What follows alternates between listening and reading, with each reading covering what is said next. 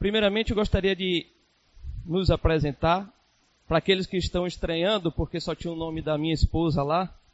Na realidade, foi o casal que foi convidado, mas apenas o nome dela que estava lá disponível no, no site. Meu nome é Mário Sérgio, sou membro dessa igreja aqui, e hoje nós vamos apresentar a oficina Tempo de Perdoar. E eu sou Sayonara Marques. Não sei por que deixaram o microfone mais baixo para a mulher, né? não estou entendendo isso, não, amor. Tá todo mundo ouvindo bem aí? Tranquilo? Eu sou Sayonara Marques, agora você aumentou muito. Eu sou escritora, sou psicanalista, eu sou palestrante e atuo com mulheres. Atenção, mulheres. Se vocês depois quiserem, vou deixar com minha filha meu cartãozinho. Tem a minha página no Facebook, tem o meu canal para vocês poderem acessar. E eu dou alguns cursos para mulheres também, tá bom? Mas eu sou Sayonara do Mário Sérgio. E nós temos três filhas, a Jaqueline. E temos mais duas, Daniela e Carolina. E é um prazer estar aqui com vocês, gente, falando sobre um assunto tão sério e tão importante para a nossa vida, a vida do cristão. Tá? Que o Senhor possa nos ajudar falando ao nosso coração e que seja uma troca gostosa entre nós. E a gente vai deixar um tempinho no final, espero que a gente consiga. Se vocês quiserem fazer alguma colocação, porque normalmente quem conhece a gente em sala de aula sabe que a gente debate o tempo inteiro. Mas como hoje se trata de uma palestra, a gente vai deixar um tempinho para vocês no final, tá bom? Queridos, a ideia aqui não é a gente nem dar uma aula e nem a gente teologizar sobre o perdão, mas sim a gente bater um papo e contar um pouco da nossa experiência sobre esse tema. Só que nós pedimos, assim, se alguém quiser contribuir, falar alguma coisa tirar alguma dúvida, que a gente possa deixar isso para o momento final, para que a gente possa seguir todos os slides aqui, aí no final a gente abre para a gente trocar ideia e, e conversar um pouco, tá ok? Vamos agora, tempo de oração. Vamos orar para a gente começar a nossa oficina com oração. Vou pedir aí aos irmãos que em um símbolo de reverência, fecham os olhos, abaixa a cabeça para a gente poder fazer uma oração. Pai, nós te agradecemos, Senhor, por esse tempo que o Senhor reservou para que pudéssemos tratar de um assunto, Pai, que muitas vezes, Senhor, tem nos incomodado, tem, nós temos trazido e carregado ao longo de, de muitos anos, ó Deus. Que o Senhor possa, nesse tempo, nesse momento, ministrar os nossos corações, que seja só o Senhor a falar aqui através do teu Santo Espírito, Pai. Para isso, Senhor, prepara os nossos corações, prepara as nossas mentes, Senhor, que agora acalma os nossos corações e leve os nossos pensamentos a Ti, meu Deus, para que nós possamos, em meio aos slides, aos testemunhos e às palavras, nós possamos ouvir única e exclusivamente a Tua voz, Senhor. Eu creio, meu Deus, que as pessoas que aqui estão, foi o Senhor que trouxe, Pai. E se elas escolheram essa oficina, meu Deus, é porque elas querem ouvir de Ti algo que venha ao encontro de seus corações, para que elas possam ou perdoar, Senhor, ou serem perdoadas. Que o Senhor tenha toda a liberdade de agir, tome o controle desse tempo, desse momento, das nossas vidas e fale conosco, Pai. Assim nós te pedimos em nome de Jesus Cristo, meu Deus. Amém.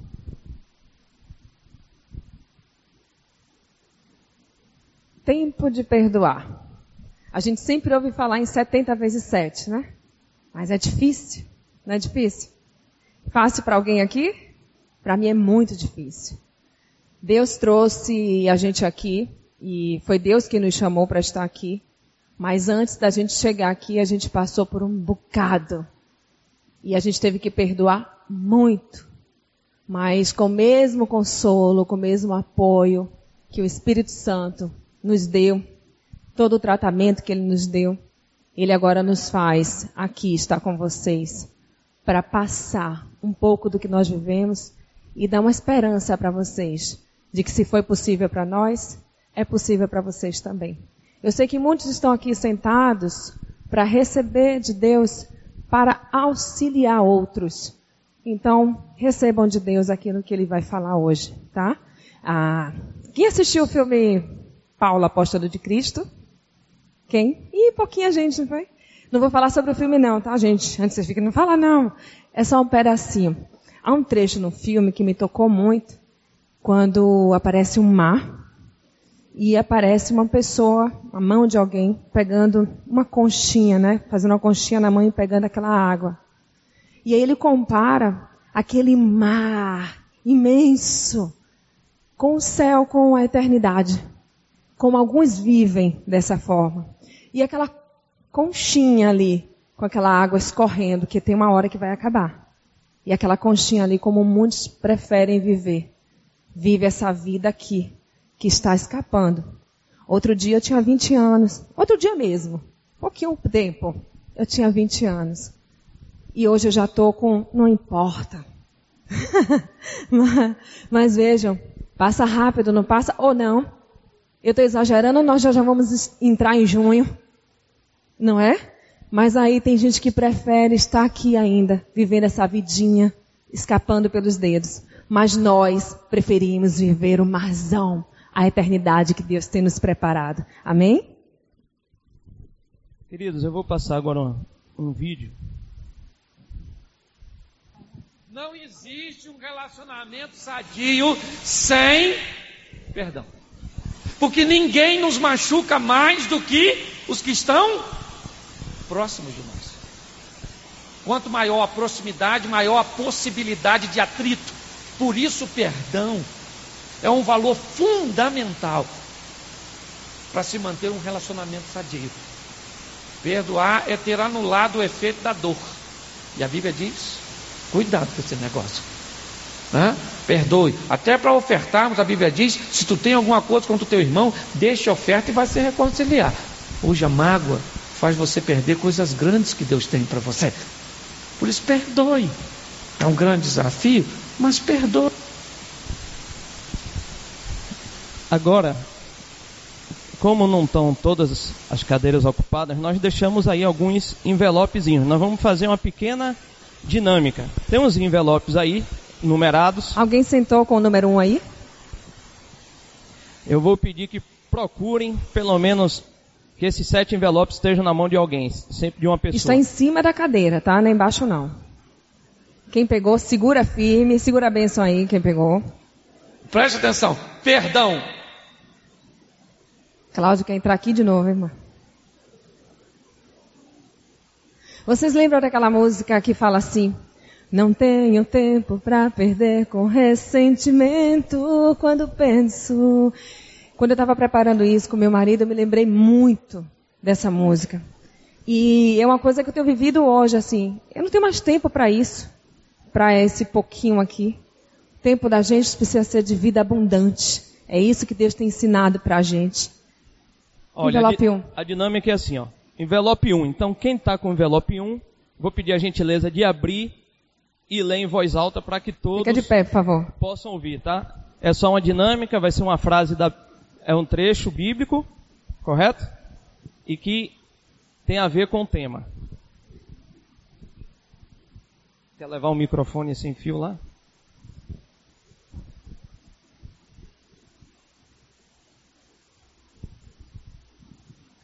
E quando estiverem orando, se tiverem alguma coisa contra alguém, perdoem-no, para que também o Pai Celestial lhes perdoe os seus pecados. Amém. Obrigado, irmã. A gente está pedindo que são sete trechos que a gente tirou da Bíblia, porque a gente não está falando de nós mesmos, mas da palavra de Deus. Então a gente quer que esteja fundamentado na palavra do Senhor tudo que vai ser dito aqui. E isso o Cláudio Duarte acabou de falar ali no videozinho, né?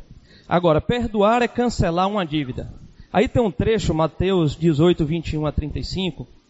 Para quem não se lembra, é uma parábola de Jesus Cristo. A, a parábola do servo impiedoso. Pedro chegou para Jesus e perguntou quantas vezes a gente devia perdoar. Jesus disse, olha, 70 vezes 7. E depois ele contou uma parábola, que é essa parábola do servo impiedoso. Para que os irmãos lembrem, Jesus disse o seguinte: olha, o reino dos céus é comparado a um reino cujo rei resolveu então prestar contas com os seus servos. Então, os servos vinham até o rei e um deles que chegou devia muito, uma enorme quantidade de prata para ele. Essa enorme quantidade de prata, a Bíblia quer dizer o seguinte, que era impagável. Era em torno de mais de 350 toneladas de prata, ou seja, esse servo não tinha como pagar essa dívida. Então o que é que o rei diz? Olha, como ele não tem como me pagar essa dívida, então peguem ele, sua esposa, seus filhos e vendam para que ele possa me pagar essa dívida. Então esse servo, ele se humilha, se joga diante do rei, se ajoelha e pede, por favor, meu rei, tenha paciência e eu te pagarei toda a minha dívida. O rei sabia que ele não tinha como pagar. Mas, diante da humilhação dele, o rei resolveu é, abrir mão, né? cancelou a dívida dele e disse, pode ir. Assim que saiu, esse servo encontrou um conservo que lhe devia alguns denários, que seriam, é, eram 100 denários, se não me engano. Corresponde a um terço, mais ou menos, do trabalho, do terço de um ano de trabalho de um trabalhador daquela época. E ele disse, não, me pague. E ele disse, olha, eu não tenho como te pagar, mas tenha paciência e eu lhe pagarei. E o que é que ele faz? Ele manda o, o conservo dele para a prisão. E aí os demais conservos, vendo isso, foram até o rei e disseram, olha, o senhor perdoou a dívida dele, mas ele, no entanto, não perdoou a dívida do seu conservo, que era muito menor. E o que é que o rei faz? Pega e manda encerrar esse, esse servo na cadeia até que ele pagasse a dívida. E Jesus disse, olha, assim meu pai lhes fará se vocês não perdoarem a dívida dos outros. Então é o seguinte, o perdão é um cancelamento de dívida. Em Colossenses 2,14, diz que Jesus Cristo, ele tomou o nosso escrito de dívida e ele pegou e colocou na cruz. Então, o nosso escrito de dívida, o que é esse escrito de dívida? Era, naquela época, era um termo comercial de que o devedor era obrigado a escrever de próprio punho o montante da sua dívida. Então, a Bíblia diz que Jesus pegou esse nosso escrito de dívida e pagou por nós na cruz do Calvário. Então, quando nós perdoamos, nós estamos cancelando a dívida dos outros, já que a nossa dívida, que era muito maior, como ilustra essa parábola, foi perdoada por Deus. Então, nós devemos perdoar a dívida daqueles que nos ofenderam, assim como Deus nos perdoou. Agora eu vou falar uma coisa. É, quando eu era pequenininha, acho que todo mundo passou por isso, né? Somos de mulheres. Eu, eu não tinha como ir a salão de beleza, a gente era muito pobre, pobre mesmo. E aí eu peguei um espelho quebrado que tinha na casa da minha mãe, ele formava um triângulozinho, mas a ponta estava bem afiada. E aí eu comecei a me embelezar, achando que eu estava me embelezando, na verdade. E aí foi tirando a sobrancelha, foi tirando, foi tirando, foi tirando. E ela foi ficando cada vez mais fina, fina, fina. E de repente eu fui tentar dar uma arrumadinha nessa esquerda aqui e tirei completamente a minha sobrancelha. O susto foi grande. Eu estava de borboletinha e o espelho caiu da minha mão. Acho que foi o susto. Caiu direto na minha coxa e fez uma lasca. E sangrou, e sangrou muito. Por que, que eu estou falando sobre isso? Vocês imaginam? Imagina?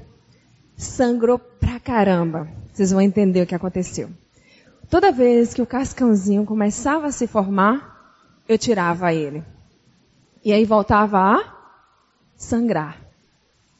Assim acontece também com o perdão. Quando eu comecei a de fato tratar aquilo, porque estava ficando maior, estava ficando mais feio, é, é, bem aqui até hoje eu tenho uma marca, estava bem feio, e eu queria ficar linda, já tinha ficado sem sobrancelha, agora estava ficando com uma ferida enorme na perna, imagina. E aí eu resolvi passar umas coisas lá que minha mãe dava. Negócio de um, de um, não sei se vocês lembram, gente, não sei se na época de vocês, mas um, um comprimido que você abre e sai um pozinho, e aí põe o pó direto no local, aí água oxigenada, enfim, comecei a tratar. Começou a chegar de novo a casquinha, o cascãozinho, minha mãe disse, não tira. Se quer curar, não tira. Trata e deixa. Com o passar do tempo, Logo, logo aquilo foi se fechando, sarando, sarando. Foi um processo. Mas chegou uma hora que só tinha cicatriz. A cicatriz fica. Eu ainda tenho a cicatriz. Eu olho e sei de onde foi, do que aconteceu. Mas já não dói. foi tratado. Assim é o perdão, né? O perdão acontece exatamente dessa maneira. Cada vez que você tira o cascão, ele vai sangrar.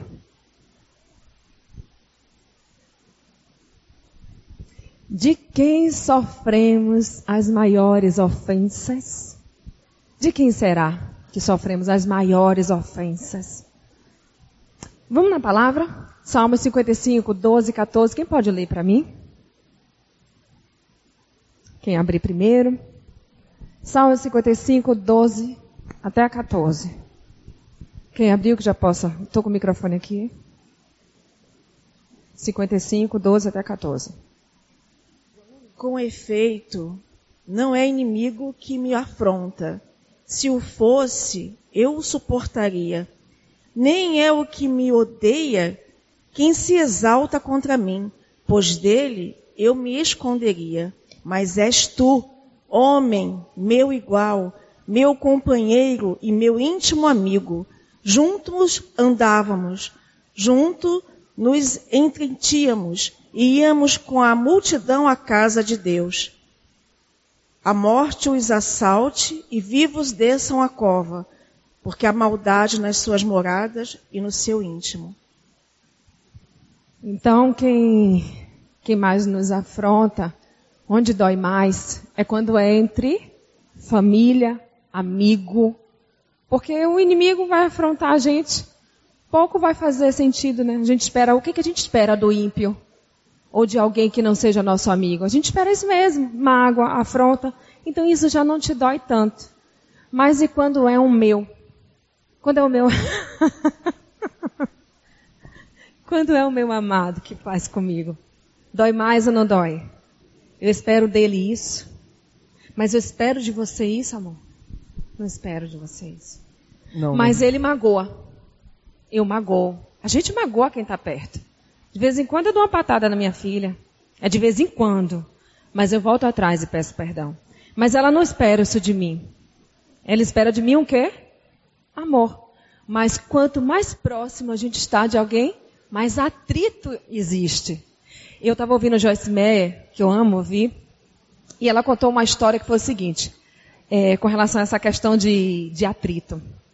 Ela disse que uma certa vez ela sentiu mesmo uma pessoa que estava afrontando muito ela na igreja.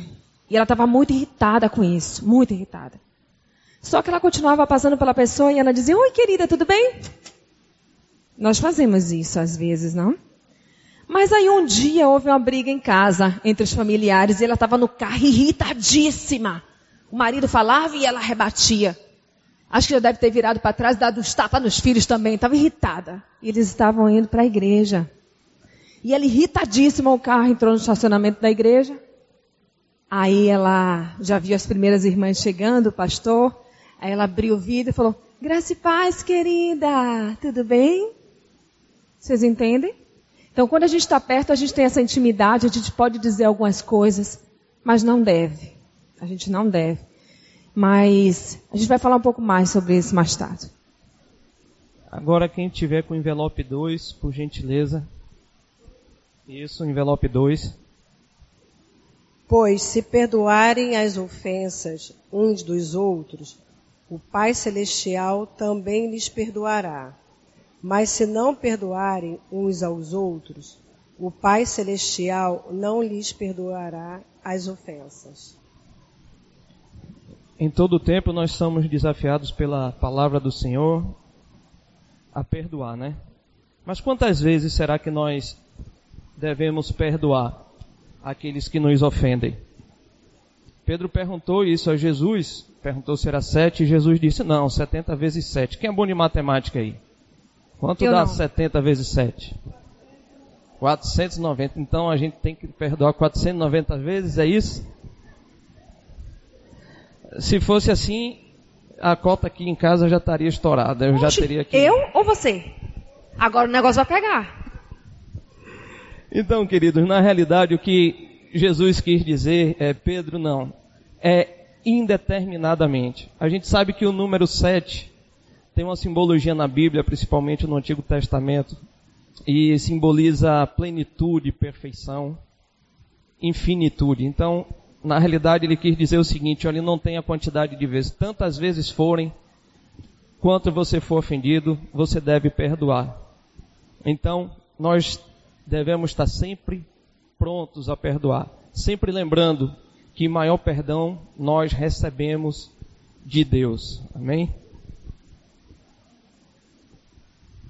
Perdoar não é fácil, gente. Perdoar não é fácil, mas é necessário. Quem ama, perdoa.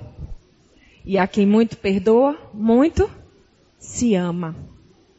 Eu tenho uma história de vida que foi bem complicada, já falei um pouco da minha infância, né? A gente vivia numa comunidade, era muito, muito, muito, muito pobre. Nós vivíamos na casa de um avô meu. A casa era bem grande, cabia minha mãe e os cinco filhos, desde que o meu pai separou de minha mãe. E minha mãe engravidou de mim, para tentar segurar esse relacionamento e não segurou. Meu nome é Sayonara, adeus, em japonês, e foi colocado por meu pai. E ele pediu à minha mãe que me abortasse. Ele queria que ela me abortasse. E ela não, ela persistiu porque ela achava que de alguma forma se aprendeu meu pai, fazer com que ele ficasse. Mas ele não ficou, ele foi embora, ela ficou, nós vivíamos com minha mãe, os cinco filhos, né? E numa casa do meu avô, onde os irmãos dela dormiam lá, se quisesse. É casa de ninguém, casa de todos, todos tinham o mesmo direito. E eu tinha um tio, tenho um tio, bêbado. Desde lá, desde então, ele sempre foi um bêbado. E esse tio, é, ele chegava em casa exatamente todos os dias, bêbado e quebrava as vidraças. Ele só não quebrava a vidraça quando minha mãe ainda não tinha colocado. Aí só tinha plástico, ele não fazia nada. Mas fora isso, todos os dias ele chegava e nós corríamos dele. Eu lembro que meus irmãos seguravam minha mão, eu acho que eu devia ter uns 5 anos de idade, e a gente corria e os vizinhos abrigavam a gente, porque ele saía batendo na gente, ele fazia o que tivesse que fazer. Quebrava as vidraças, gritava, esmurrava, até que ele adormecia. E isso acontecia todos os dias da minha vida. E com o passar do tempo eu comecei a, a culpar minha mãe por isso. Minha mãe saía todas as noites, exatamente todas as noites, e ficávamos nós cinco e tínhamos um vizinho louco que ele conseguia pular para a laje da nossa casa e queria entrar em nossa casa. Então toda noite eu ficava armada com uma faca, minhas irmãs, meus irmãos com faca e a gente era inseguro, ou seja, eu não tinha proteção do meu pai, eu não tinha segurança, eu não tinha minha mãe como poderia ter e deveria ter. Eu estou falando por mim, né? Estou falando da minha cura. E nós não tínhamos isso, eu culpava meu pai. Eu culpava meu pai a cada dia dos pais. Eu culpava meu pai pela ausência dele. Eu culpei meu pai porque eu não sabia e vim saber esse ano. Nós todos éramos abusados por meu tio. Eu fiz psicanálise e nas análises eu conseguia ver flashes do meu inconsciente para o subconsciente. Eu não conseguia compreender por que que eu conseguia ter determinadas visões, até que eu criei coragem e conversei com minha mãe e ela me disse que todos nós éramos abusados por ele.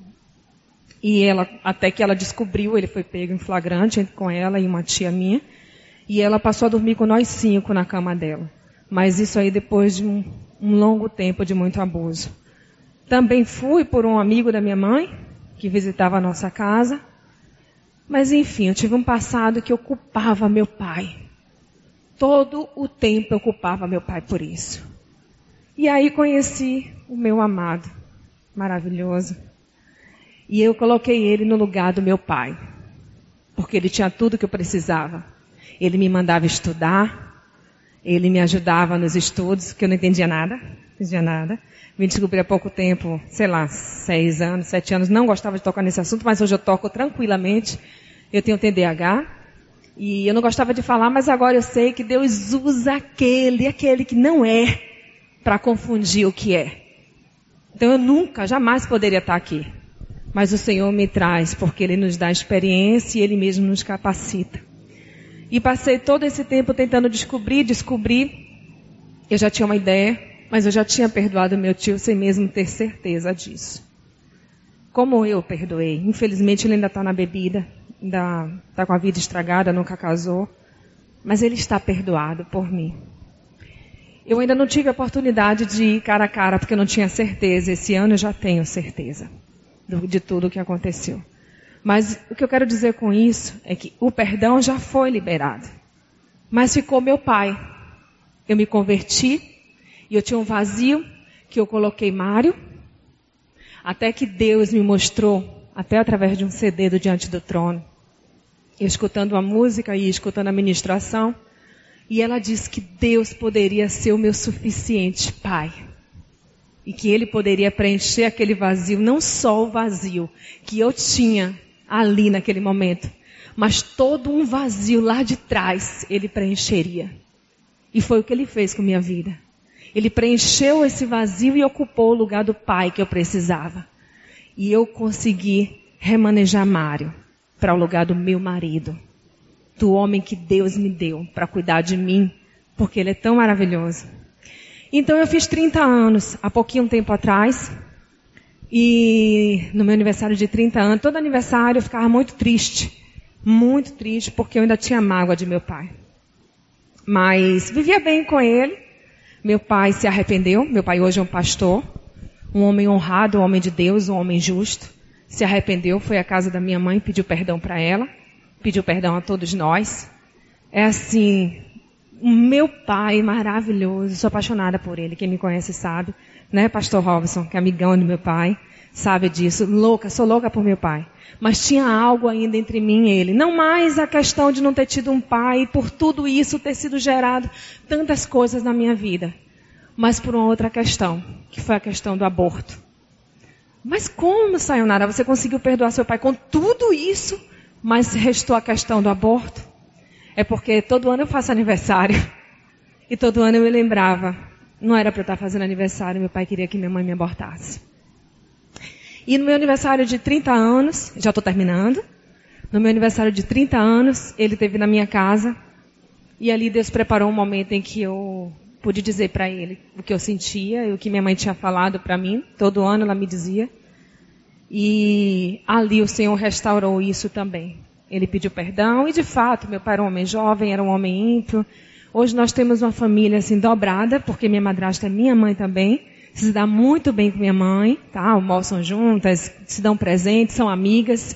Hoje nós temos uma família abençoada no Senhor. Mas precisou haver perdão, precisou haver decisão para ter o processo. Envelope 3, por gentileza. Tomem cuidado. Se o seu irmão pecar, repreenda-o e, se ele se arrepender, perdoe-lhe. Se pecar contra você sete vezes no dia, e sete vezes voltar e você a você e disser, estou arrependido, perdoe-lhe. Lucas 17, 3, 4. Nós já vimos Amém. que esse sete aí não é um número, né, mas infinitamente. Queridos, eu agora vou contar um pouco de um testemunho meu, uma experiência que eu tive com o perdão muito difícil. Eu acho que essa oficina, talvez a melhor parte dela seja realmente esses testemunhos. Né? Boa parte do que a gente está falando aí, eu acho que muitos aqui já conhecem. Então, assim, e a gente sabe que muitas vezes a teoria é fácil, mas a prática é, é difícil. Por exemplo, a gente sabe que a gente deve amar o irmão, mas quem acha isso fácil? Eu, particularmente, acho uma tarefa bem difícil. Assim também é perdoar, e perdão e amor estão intrinsecamente ligados, né? Eu tive uma experiência de uma pessoa muito próxima de mim, não era família, o nosso foco aqui é família, mas era como se fosse, não era de sangue, mas eu considerava como da minha família. E eu descobri uma ofensa muito grande dessa pessoa. E durante quatro longos anos, eu nutri muito ódio, eu nutri muito rancor, ressentimento, de tal forma que eu queria estar sempre longe. Se eu soubesse onde aquela pessoa estaria, eu me ausentaria. E se não tivesse jeito, tivéssemos que ficar no mesmo ambiente, eu ficaria num canto E a, o clima para mim estaria arruinado. Qualquer que fosse o evento onde nós estivéssemos. E eu nutri muito, muita raiva. Muito ódio. E a proporção que eu ia conhecendo a palavra de Deus, eu sabia que eu precisava perdoar. Sabia que aquilo estava me fazendo muito mal. Muitas vezes a gente vê pessoas que nos ofendem ou nos ofenderam e a gente fica vendo, pô, tá dando risada ali, tá alegre, e a gente aqui desejando o mal daquela pessoa. Me machucou e no entanto tá ali dando risada, né? E a gente na realidade quer vingança. Mas a proporção que a gente vai tendo experiências com o Senhor, vai conhecendo a Sua palavra, a gente entende que a gente precisa perdoar. Só que apesar disso, eu não conseguia. Eu tinha muita dificuldade de liberar o perdão àquela pessoa. Até o dia que eu fui aprendendo, olha, que para perdoar eu precisava querer perdoar. Eu tinha que tomar uma decisão de perdoar. Ok, eu tomei essa decisão, mas mesmo assim eu não encontrava forças, eu não conseguia. E foi aí que, no meu relacionamento com Deus, conhecendo a Sua palavra, eu decidi fazer o seguinte: eu comecei a orar por aquela pessoa. E orava, Senhor, me ajude a perdoar. Pai, abençoe essa pessoa. E falava o nome dela. E, às vezes eu falava como se ela tivesse em minha frente. Eu usava o nome dela e dizia: Eu te perdoo, eu te perdoo. E comecei a orar: abençoe, quero tudo de bom que o Senhor dê o melhor para ela, que ela venha te conhecer. E a partir desse momento que eu comecei a fazer esse tipo de oração, eu percebi que Deus foi me curando. É como a analogia que a minha esposa fez com a ferida. É por isso que eu, nós colocamos aqui um processo.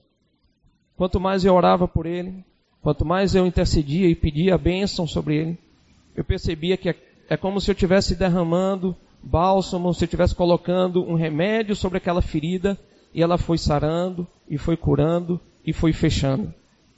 Esse, os quatro longos anos não foram, é, a maior parte desse tempo foi nutrindo ódio, mas depois que eu entendi, não demorou muito, a partir do momento que eu comecei a orar e interceder por aquela pessoa, Deus começar a transformar o meu coração de tal forma, perdão, de tal forma que eu já estava liberto, porque na realidade eu fiquei preso pela falta desse perdão. E quando eu fui liberto disso, eu pude chamar essa pessoa. Nós sentamos e eu disse: Olha, eu sei tudo que você fez, mas eu quero te dizer que você está perdoado.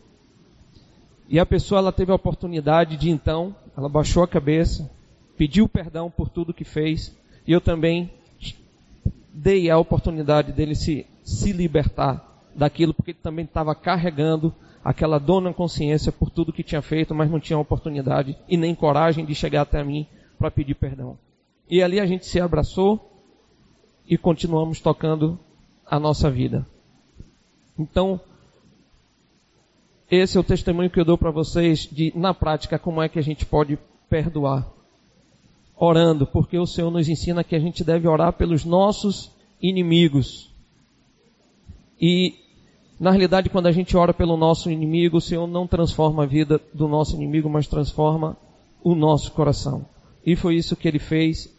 E hoje eu glorifico a Deus, porque eu sou liberto disso. Foi um perdão muito difícil, mas foi dessa forma que eu aprendi a perdoar. Amor, deixa eu só fazer uma colocação aí. É... Essa questão de processo, quando a gente é um ano de convertido, é, tudo fica para trás, né? Importa o que você fez antes. Importa que você é vida nova. Deus nos dá uma vida nova.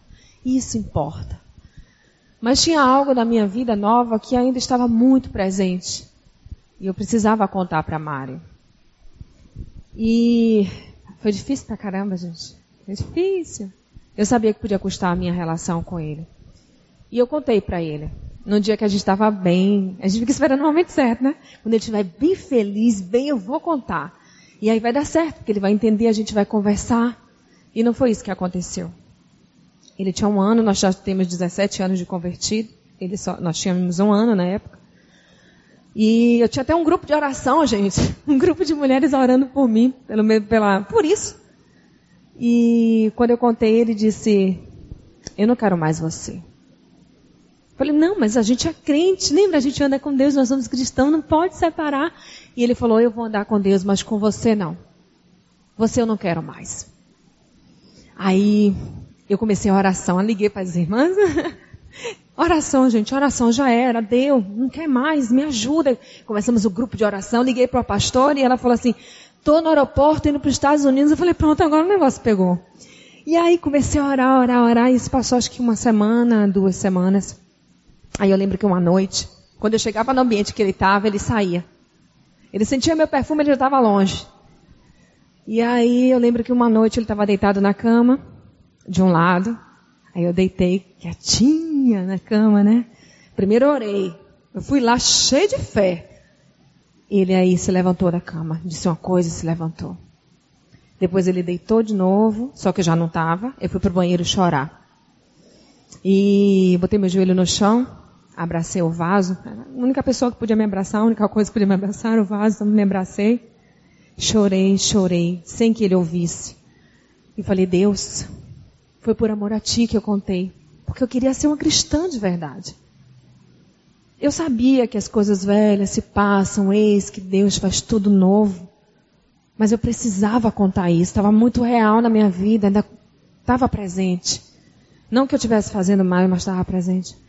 E daí eu lembro que naquela noite, Deus deu um refrigério muito grande à minha alma, lavei o rosto e fui deitar perto dele. Só que dessa vez diferente das outras. Ele segurou no meu braço, me puxou para ele. E ele falou uma frase que eu nunca esqueci. Você já tem 16 anos. Ele falou: Me ajuda a te perdoar. Claro que ajudar, gente. Tá? Eu estava sonhando com isso. E ele falou: Me ajuda a te perdoar. E eu sabia que ele ainda sentia raiva, sabia que ainda ia doer. Lembra da minha coxa? Sabia disso, eu tinha que respeitar esse momento dele.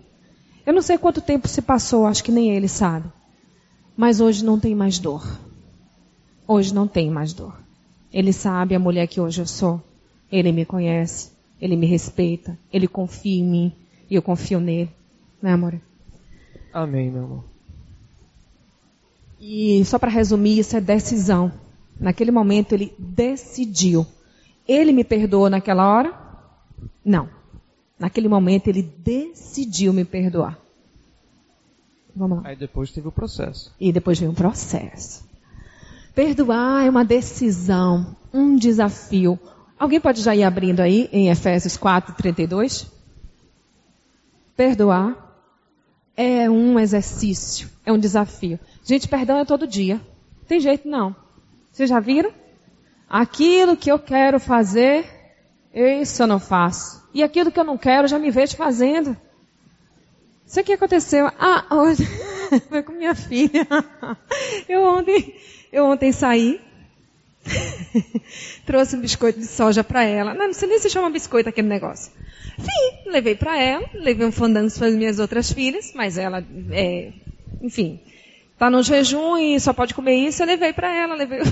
Aí hoje de manhã acordei, estava com fome, ela, ela não tinha comido. Tava lá meio pacote em cima da geladeira, assim, fechadinho. Aí eu falei assim, acho que ela não gostou, não. Aí eu tomei café com ele. Hoje, hoje de, de, hoje de tarde ela foi procurar e falou assim, mãe, cadê o biscoito de soja que você comprou? Falei, filha, filha, eu comi. Aí ela falou assim, pô mãe. Falei, perdoe. A gente está estudando. gente, eu estou fazendo uma brincadeira, mas é uma verdade. Não é verdade? Perdoar nas pequenas coisas, a partir das pequenas coisas. Porque se eu não consigo perdoar uma coisa tão mínima como essa, irmã, eu não vou conseguir perdoar as maiores, né? Quem pode ler? Você, irmã, peraí. Esse grupo tá aqui, tá bom, hein? Sejam bondosos e compassivos uns para com uns para com os outros, perdoando-se mutuamente, assim como Deus perdoou vocês em Cristo. E aí o que, que acontece? A gente tende a avaliar o outro pela atitude. Eu avalio ele direto pela atitude. Ele passou, fez uma coisa, eu já penso, hum, ele já está não sei o quê. Mulher gosta de fazer isso, né? Bom, não vou ficar falando da gente não, mas é mais ou menos isso. Ele fez ou ele deixou de fazer, eu avalio sempre pela atitude, avalio muito. E Deus tem trabalhado isso em mim. A gente precisa ter empatia pelas pessoas. A gente tem que começar a avaliar. A gente não conhece o coração, não. Mas vamos começar a pensar: será que foi a intenção daquela pessoa não ter falado com você? Passar e não falar? Ou de repente ela não está bem, teve a notícia ruim, você vai cumprimentar, ela não te cumprimenta muito bem. Essas pequenas coisas a gente vai somando, somando, e de repente a gente já começa a olhar errado, feio para outra pessoa e tira a pessoa do nosso ciclo. Olha como nós somos. A gente perdoa pouco, gente, mas a gente foi tão perdoado por Deus. Eu não vou contar meu passado aqui para vocês, não, porque não é isso aqui. De vez em quando a gente conta, né, amor? Quando a gente é chamado para é, encontro de casais, retiro de casais, algumas coisas a gente conta em detalhes. Mas assim, o quão porca eu era, e você também? Fale por você mesmo. Fale por você. Cada um fala por si. Gente que me conheceu, que olha para mim e fala assim, mentira, você é outra pessoa. Eu conheci uma psicóloga há 17 anos atrás, e ela me conheceu meu, na minha pior fase. Cinco anos depois ela me viu de novo e falou assim: Quê? Você é a Sayonara que eu conheci? Aí quando eu falei para ela de Cristo, que Deus tinha mudado, ela falou assim: hum, vou pagar para ver. E ela tá vendo assim. Mas gente, é processo. Então as pequenas coisas, vamos parar de ficar com aquela somatizando as coisas tão pequenas. Vamos começar a viver fora dessa concha, mas no grande mar. Isso é o que importa. Parar de perder tempo com ressentimento e amarguras, né? Vamos ter que correr, irmão. Vamos ter que correr. Envelope 4, por favor, quem tiver com envelope 4 aí. Suporte-se uns aos outros e perdoem as queixas que tiverem uns contra os outros. Perdoem com o Senhor, como o Senhor lhes perdoou. Colossenses 3,13. Amém, obrigado, irmão. Suportem-se uns aos outros e, e perdoem as queixas que tiverem uns contra os outros perdoem como o Senhor lhes perdoou. Colossenses 3,13. A palavra está cheia de ordenança, né? Para que a gente perdoe. Então, como o nome diz, ordenança é uma ordem. Devemos perdoar. Agora vamos falar relacionamento sadio. Perdão, relacionamento sadio. Por que, que o relacionamento sadio depende do perdão? O, o perdão é um bloqueio, é algo que atrapalha o, os relacionamentos, né? a gente pode ver pelo nosso relacionamento entre nós e Deus. Para que a gente pudesse ser reconciliado com Deus, precisou haver o quê? Perdão. Nós precisamos receber o perdão de Deus para que fôssemos com Ele reconciliados. Assim também são nos nossos relacionamentos entre família. A gente tem que estar constantemente se perdoando, como foi dito aqui, né? O atrito é muito grande, principalmente daqueles que estão próximos a nós.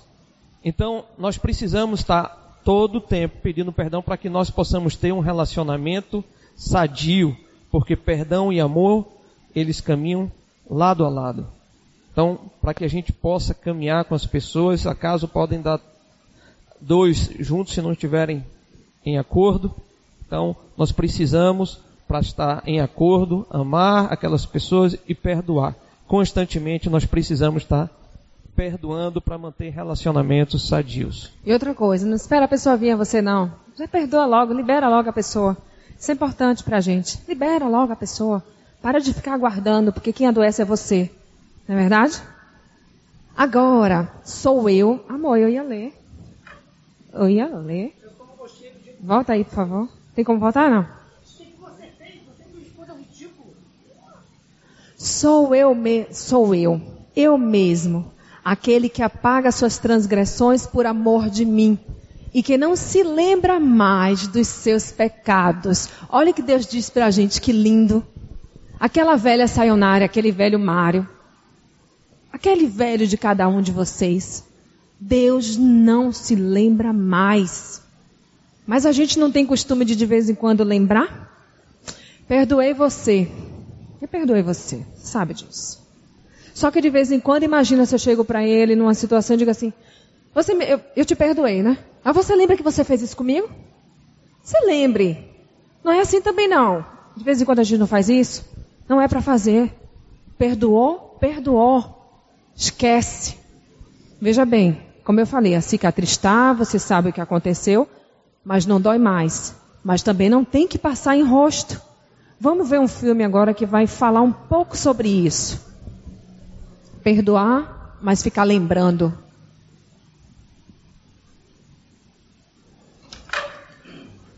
Eu só não gostei do jeito que você fez, só isso. Gente, o que, que eu fiz? O que, que você fez? Você me expôs ao ridículo. Eu não acho que eu te expus ao ridículo. Claro que você não acha, não foi contigo. Ah, tá. Falou aquele que nunca fez isso. Quando que eu fiz? 12 de junho de 2002. Avenida das Américas, Barra da Tijuca, Rio de Janeiro. Às 18h37. Te lembra alguma coisa? Não. Ah, não? 25 de agosto de 1999. O que, que tem? 13 de fevereiro de 2001. Não sei. Hum, 18 de março de 2007. Eu sei lá, mulher. 25 de agosto de 1998. Não sei. Também não sabe? Não. Primeira guerra, onde é que você estava? Segunda guerra. Carnaval de Olinda. Guerra dos Canudos. Meu Deus, eu não sei, mulher. O que tá fazendo? Ah, não, Carnaval do Pelourinho de 1995. O que, que tem? Você não lembra? Não. Você jura que você não lembra? Não lembro. Eu achei que tinha sido especial pra você também. Pô. Pô. Pô, é. Tá bom, desculpa. Ah, isso aí foi a mesma coisa que você me falou em 13 de outubro de 1973. É porque nesse dia eu tava muito nervoso. E a culpa era minha. A culpa é sempre minha. Não, a culpa é minha, meu anjo. Desculpa, já pedi desculpa. Olha, 5 de agosto de 2015, quarta-feira. Essa data não vai ser esquecida, não. Hoje é 5 de agosto? Eu tenho uma consulta, depois a gente se fala. Tchau.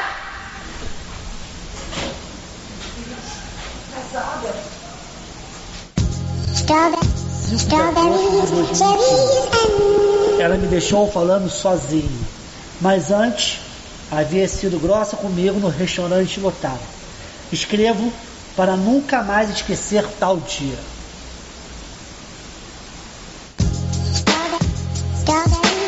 Alguém se identificou aí? Gente, eu me lembro de um monte de coisa. Eu só não falo mais, tá? Mas eu lembro. Qualquer semelhança é, é mera coincidência, hein? Por favor.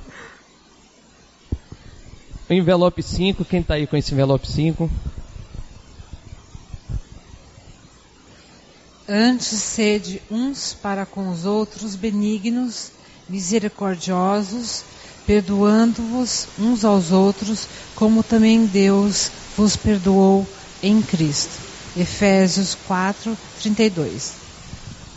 Amém. Se nós verdadeiramente fomos perdoados por Cristo, nós oferecemos esse perdão também àqueles que nos ofendem. Queridos, falta de perdão é escravidão. Como eu contei aqui no meu testemunho, ao longo de quatro anos eu nutri muito rancor, muito ódio. E você vê que a minha vida ficou cerceada por conta de uma pessoa, né? E a gente vê que quando a gente não libera o perdão, a gente acaba ficando escravo realmente desse sentimento. A gente perde um pouco a nossa liberdade, a nossa capacidade de amar. E eu tenho certeza que nada disso é vontade de Deus para a nossa vida. Então a gente precisa se libertar disso urgentemente. Nós sempre devemos ser rápidos em perdoar. Devemos sempre estar prontos para perdoar. Justamente para que a gente não fique com, com alimentando esse tipo de sentimento, preso a esses sentimentos que muitas vezes podem causar até doenças. Isso pode gerar câncer. A falta de perdão pode gerar doenças como psicossomáticas, doenças autoimunes. Muitas vezes a gente não sabe por que está adquirindo essas doenças. Muitas vezes é uma falta de, um, de perdão.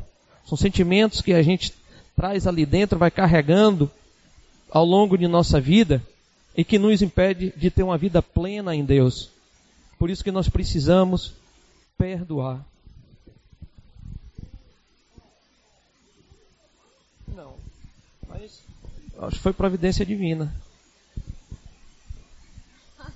Oxe, eu vou ficar sem falar, é? é na minha casa, no nosso relacionamento, é, Mário de vez em quando me dá uns coices, né? E eu de vez em quando eu dou uns nele. Não é assim, marido e mulher? Graças a Deus que isso tem sido raro e cada vez mais raro.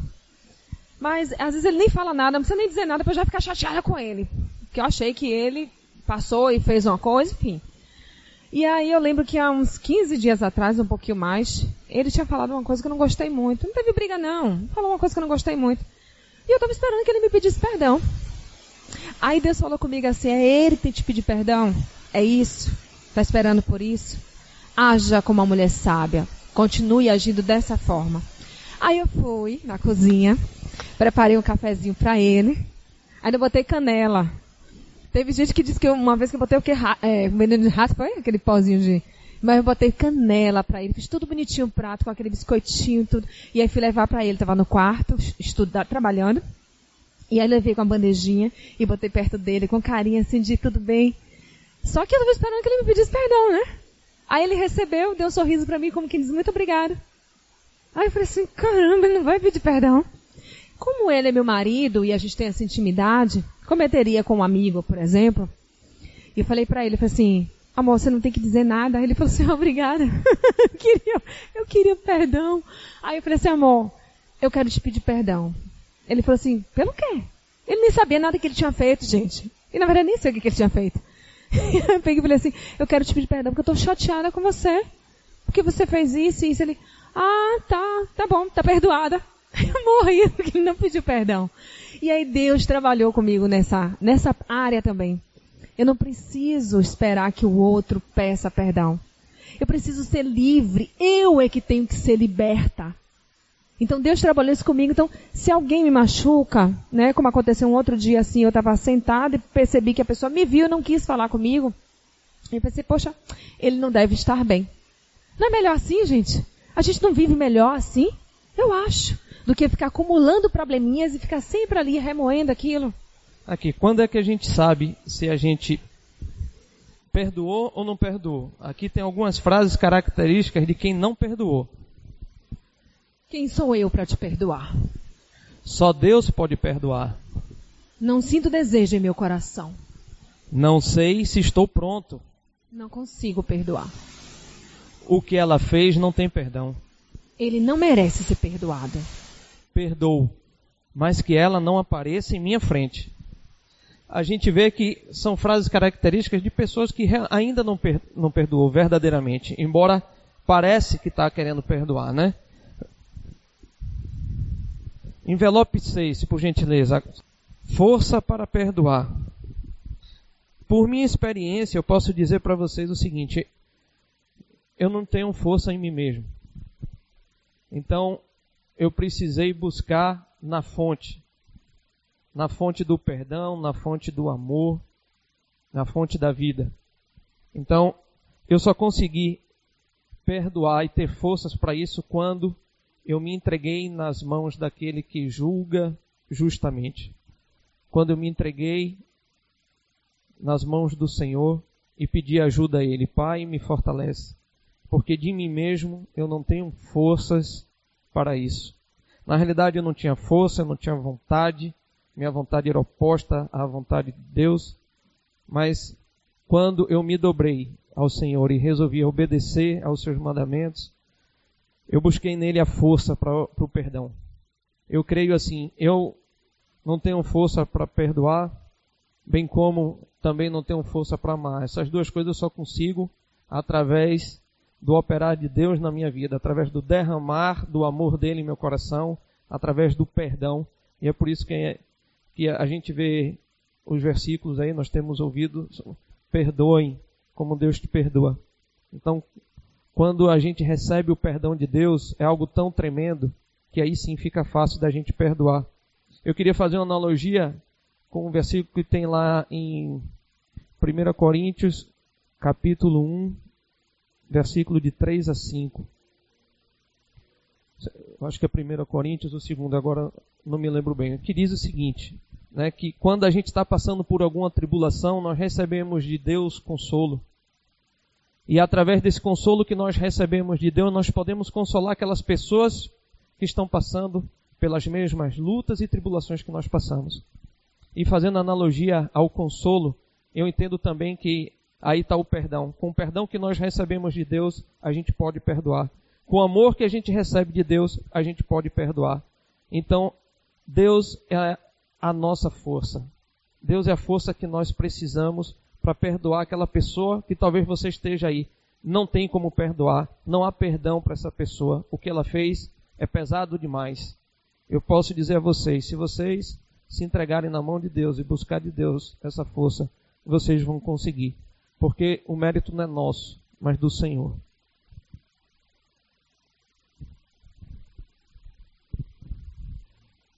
Humildade para pedir perdão.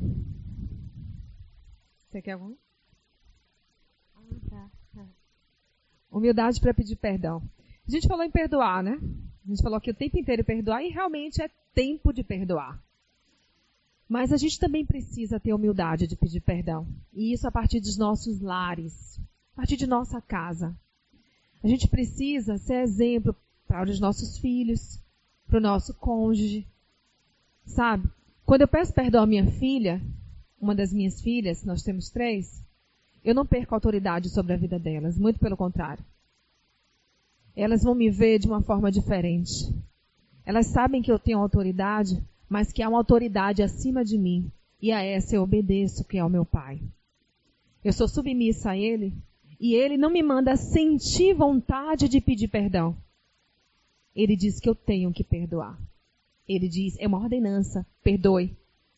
Amar a Deus sobre todas as coisas e ao teu próximo como a ti mesmo. Ame os vossos inimigos. Ele está dizendo o quê? Se você sentir desejo, você deve amar o seu inimigo? Não. Ele está dizendo ame. E se ele diz ame, não é algo que tem que partir daqui. É algo que tem que partir daqui. Eu preciso obedecer, entender, obedecer, me submeter e agir. Assim o perdão. Perdoe. Se ele diz isso, eu não tenho que esperar sentir. Eu tenho que tomar a decisão de perdoar. Então eu tomo a decisão e o processo vem com o Senhor. Aí o Espírito Santo vai trabalhar. Mas ele não age se você não tomar a decisão em primeiro lugar. Essa decisão precisa partir de mim e de vocês. E isso, como eu falei, nas pequenas coisas e a partir do nosso lar. Com os nossos filhos, com o nosso cônjuge. Né, amado? Pode passar. Envelope 7. Agora a gente vai assistir. Vamos assistir ao último vídeo, tá? Já estamos findando.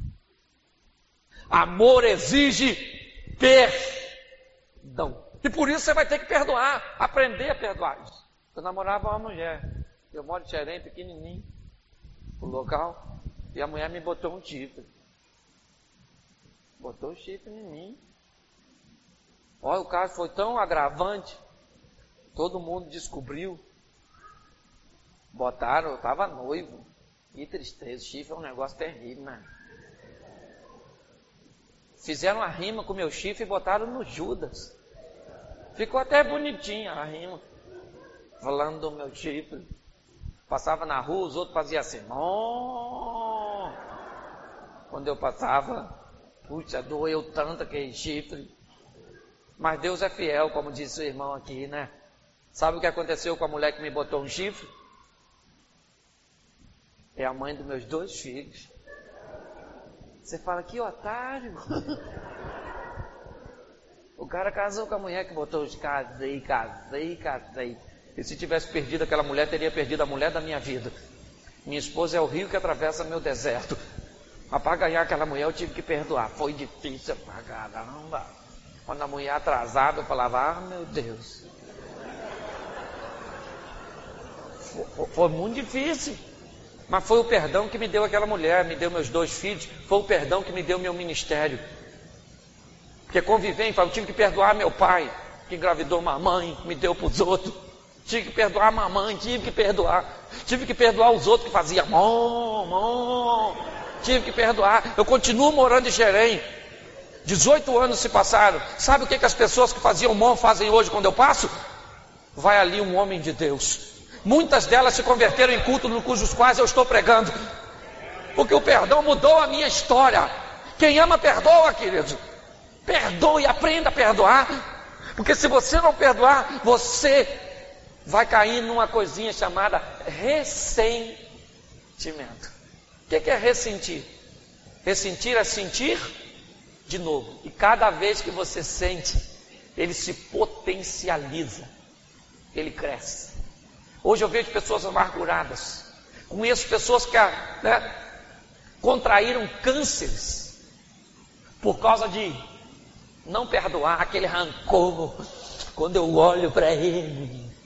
Pessoas amarguradas perdem as coisas grandes que Deus tem para oferecer.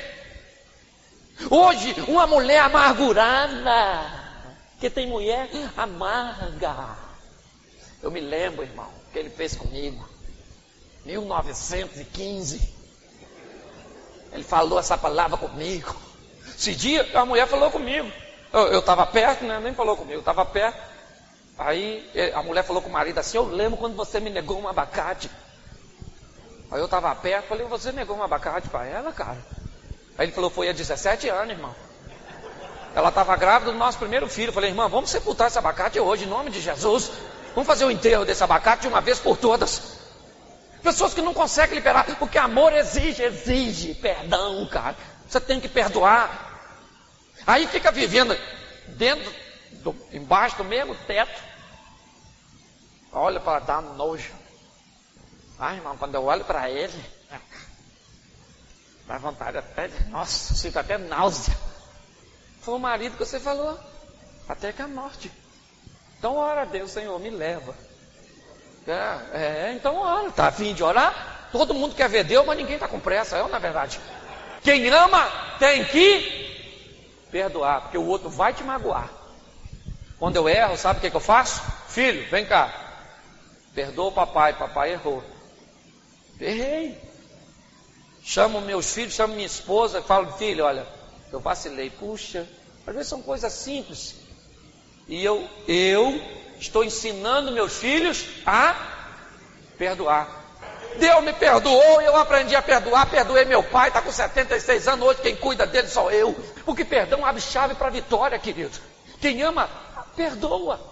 É desafiador eu falar para você perdoar seu marido, perdoar seu pai, perdoar seu tio. Esse dia eu estava conversando com a, com a menina, e ela foi abusada pelo tio, e tem dificuldade de perdoar. Olha que dificuldade. Que coisa terrível, uma menina. Só que o perdão, ele, ele liberta. A mágoa, ela te leva para o cativeiro. Então nós precisamos aprender como família a perdoar, perdoe, cara. Talvez hoje você esteja do lado da sua mulher e ela mereça um pedido de perdão. Eu digo, meu amor, me perdoa, porque eu fui um cavalo, um jumento. É assim. Então é desafiador. O amor, ele exige perdão. Amém?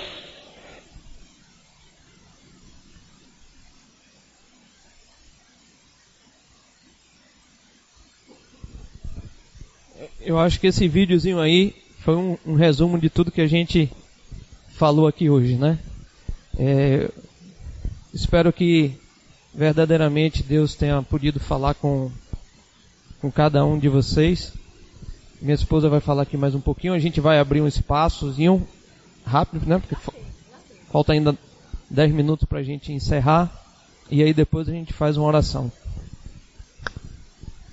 Gente, hoje eu eu costumo consagrar cada vez que eu vou ministrar.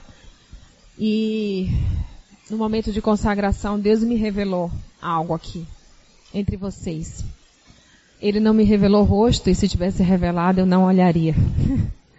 Mas ele me disse que tem gente aqui que já tem um tempo que não fala com pai ou mãe. Ele me revelou com as pessoas que estariam aqui. Aqui a gente estava esperando a média de umas 110 pessoas. Mas chove, outras coisas acontecem, mas Deus traz quem tem que estar. E foi dentre quem está aqui. Deus me revelou isso. Então, assim, não se incomode em ficar se mexendo na cadeira, não. Se incomode em permitir que Deus mexa no seu coração. Nós temos alguns grupos de amigos e tem um grupo grande de amigo nosso, que eu não posso dizer a contagem nem de onde, porque senão vocês saberiam e não posso dizer. Mas nesse grupo eu diria que, para não exagerar, 60% tem um problema com o pai e com a mãe. E mais que isso, não falam há anos. E mais que isso, são cristãos. Como pode isso? Que tipo de dor, de mágoa que alguém pode nos causar a ponto de a gente não liberar perdão para um pai ou uma mãe? Já pensaram nisso? Se a gente não consegue liberar perdão para alguém que a gente deve amar tanto, honrar, para quem mais a gente vai liberar perdão? Então eu não sei quem é você, mas receba de Deus. Ele está lhe chamando a essa decisão, tá? De perdoar, seja o seu pai, a sua mãe. Vá até lá, perdoe, ao contrário, peça perdão. E perdoe no seu coração. A gente precisa disso, gente. Isso a gente não precisa para que o nosso emocional esteja muito bem, obrigado. A gente precisa porque nós temos que ser submissos a Deus. Deus é soberano. E Ele diz, a gente age. Isso é ser cristão, seguidor de Cristo, andar como Ele andou. Não é isso ou não é? Então, para você que Deus está entregando, receba. E para as demais que veio para entender um pouco mais, para receber e até para compartilhar, para auxiliar outra pessoa. Porque enquanto a gente fala, a gente aprende também. O dia a dia é complicado, a, a teoria é mais fácil. Mas Deus nos trouxe porque nas piores práticas da nossa vida, em que tivemos que perdoar, nós quisemos, decidimos e vimos o agir de Deus na situação. Então, se você decide, Deus entra com o processo, amém? Agora a gente quer deixar livre esse tempo, se alguém quiser fazer alguma pergunta, algum comentário, contar algum testemunho que possa edificar os demais que aqui estão, por favor, estejam à vontade. Alguém tem algo para falar? Se não tiver, a gente ora e a gente encerra então. Então nós vamos orar encerrando. Quer falar, minha irmã? Pois não. Às vezes a gente na família sempre tem alguém que você se relaciona um pouco menos e no caso eu tenho uma pessoa da minha família que ela cria assim problemas sempre com todos os irmãos. Não precisa nem explicar, né? E eu já perdoei, ela já me fez infinitas coisas assim que, que eu nunca guardei essa mágoa. Eu sempre digo, não, as pessoas falam, não, mas você não fala com ela? Não falo. Só que não é a mesma coisa. O que, que a gente, como que a gente deve agir quando a gente sabe que a gente já perdoou essa pessoa, mas você sente que não é a mesma coisa? Que não é. Isso, acho que vai te ajudar. A gente não tem resposta para tudo, não, né? Mas na experiência, Deus vai nos ensinando. Eu tenho vivido isso. É... Algumas pessoas em que eu me dou, estão a gente eu assisti um filme que era um filme que falava sobre um grupo de mulheres onde uma delas explicava assim é, você tem amigos em ciclos menores que você tem intimidades que você troca mais né parentes também maior, aí vem o outro ciclo que é aquele que você só toma um cafezinho né o outro que você encontra na igreja é a paz de Cristo irmão e assim tem momentos que acontecem isso na, acontece isso na nossa vida que você tem um parente como é o seu caso como é o meu caso eu tenho um, um primo abençoado. Vamos abençoar, né? Abençoado. Esse primo meu, ele faz de tudo para tirar a família do sério. E ele sempre está magoando alguém, sempre está magoando alguém. Esse primo, eu o perdoei e eu o perdoo muito. E toda vez. Entende o que eu estou falando? Eu não preciso caminhar com ele. Essa necessidade não existe a necessidade do perdão, sim. Se ele me magoar, aliás, por favor, fique de pé, pastor Robson, que eu gostaria que você orasse conosco aqui. Mas vou te dar como exemplo. Se ele me, me magoar, né, e eu perceber que a gente não já está mais caminhando no mesmo passo, não tem aquilo que a gente está caminhando no mesmo passo, tá legal, tá bom, tá gostoso, ok. Mas ele começa a me magoar. E você começa a sentir aquele afastamento porque você está começando a ficar doente com aquilo. Então você vem nesse processo da decisão, e o processo da liberação, mas você já não precisa caminhar com ele. Você vai falar, vai amar, Amai os vossos inimigos, até os inimigos, quanto mais um parente. Mas você não precisa caminhar, porque não dá mais para caminhar o mesmo passo.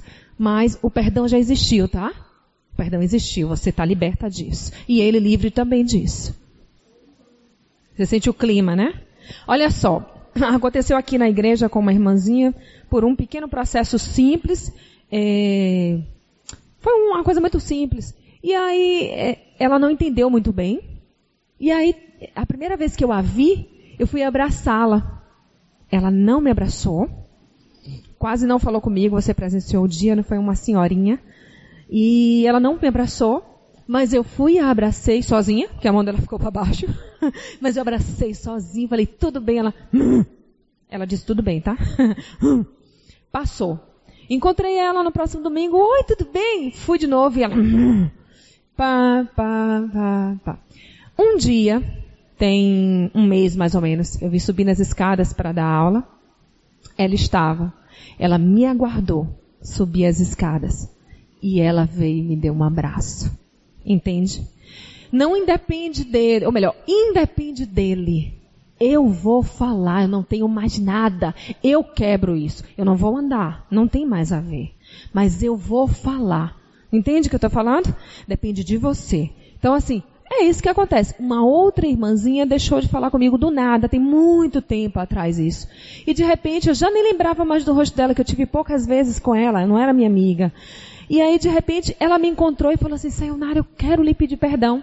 Aí eu falei, quem é essa, meu Deus? Que eu, eu me esqueço pouco a fisionomia, a fisionomia das pessoas. Aí fiquei assim olhando para ela assim, mas por quê? Aí ela falou assim, não, mas é porque eu fiz mal para você, eu deixei de falar com você, ou não sei o quê. Aí eu falei, tudo bem, tá perdoada. Ela me abraçou com amor, sabe? Gente, é porque a gente é que realmente às vezes acumula as coisas. As coisas são mais simples do que o que a gente faz. Jesus não era simples? Todas as coisas de Deus são simples, a gente é que complica. Então assim, independe dele, depende de você. O perdão depende de você. Esse é um pastor, gente, a gente ama, ama demais ele, por isso que eu quero honrar. Um homem de Deus, é lá de Salvador. Vocês estão percebendo que. Não, ele, ele não é. Está lá em Salvador. Vocês estão percebendo nosso sotaque, né? Nós somos de Salvador. Ele está lá na nossa terra, a gente está aqui na terra dele. Mas é um homem de Deus, sabe? E a gente quer pedir que honrar primeiro ele, em nome de Jesus, e pedir que ele encerre aqui com oração, tá? Vamos ficar de pé. Depois de tratar de um assunto tão tão delicado, né? Tão tão difícil às vezes para gente lidar com esses assuntos de perdão, a gente poder entender mais um pouco a respeito disso, né? através dos queridos aqui. Mas o perdão ele é como no Evangelho algo algo tão simples. Difícil, mas simples. Né? Por exemplo, a gente né, ouviu aqui falando sobre perdão e tem uma coisa que, que me libertou muito entender isso. E eu queria, para a gente orar, compartilhar com vocês, porque pode ser libertador também para um judeu, é, perdão é uma questão de processo. Então você imagina, por exemplo, que você pode entrar na justiça contra uma pessoa todo dia. Então alguém te fez alguma coisa, você vai lá, presta uma queixa, entra na justiça. E se num dia, um só dia, essa pessoa lhe ofendesse mais de três vezes, você tivesse que entrar com mais de três processos na justiça contra essa pessoa, você poderia romper o contrato com essa pessoa. Essa pessoa não teria mais nenhum, você não precisaria ter mais nenhum contato com essa pessoa. Aí eles chamam Jesus e diz assim, olha, a gente não, a gente tem que perdoar o quê? Sete vezes, porque a gente, com três processos, a gente já tira a pessoa da nossa presença. Aí Jesus diz assim: não, 70 vezes 7. Então, num dia, a pessoa teria que cometer 490 transgressões contra você. E você tinha que perdoar. E aí ele diz assim: não, ó, é, isso é impossível de acontecer. 490 transgressões num dia, você tem que perdoar. Eu perdoo. E aí ele diz: Olha, agora eu quero que vocês entendam uma coisa. Para um judeu, o dia termina, zera o relógio, no outro dia começa de novo. E se a pessoa transgredir, ele perdoa. E assim vai. Queridos, perdão é tão sério. Eu vindo para cá, como é que chama essa avenida aqui? Das Américas.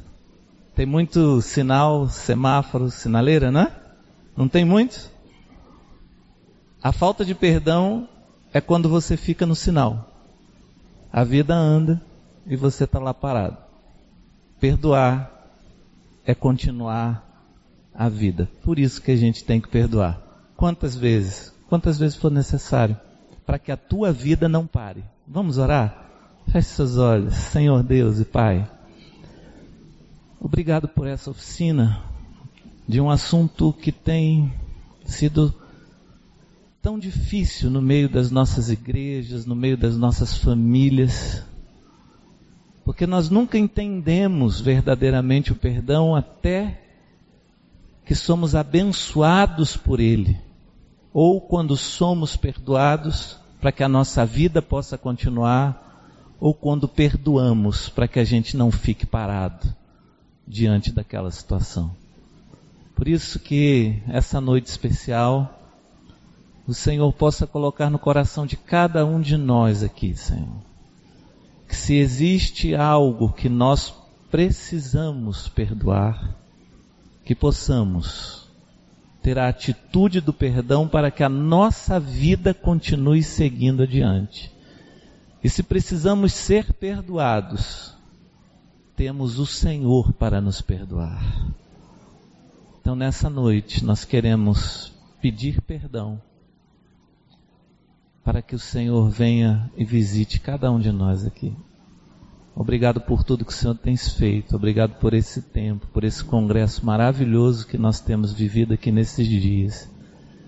E que possamos sair daqui cada vez mais edificados. Te agradeço, te louvo e oro em nome do Pai, do Filho e do Espírito Santo. Amém.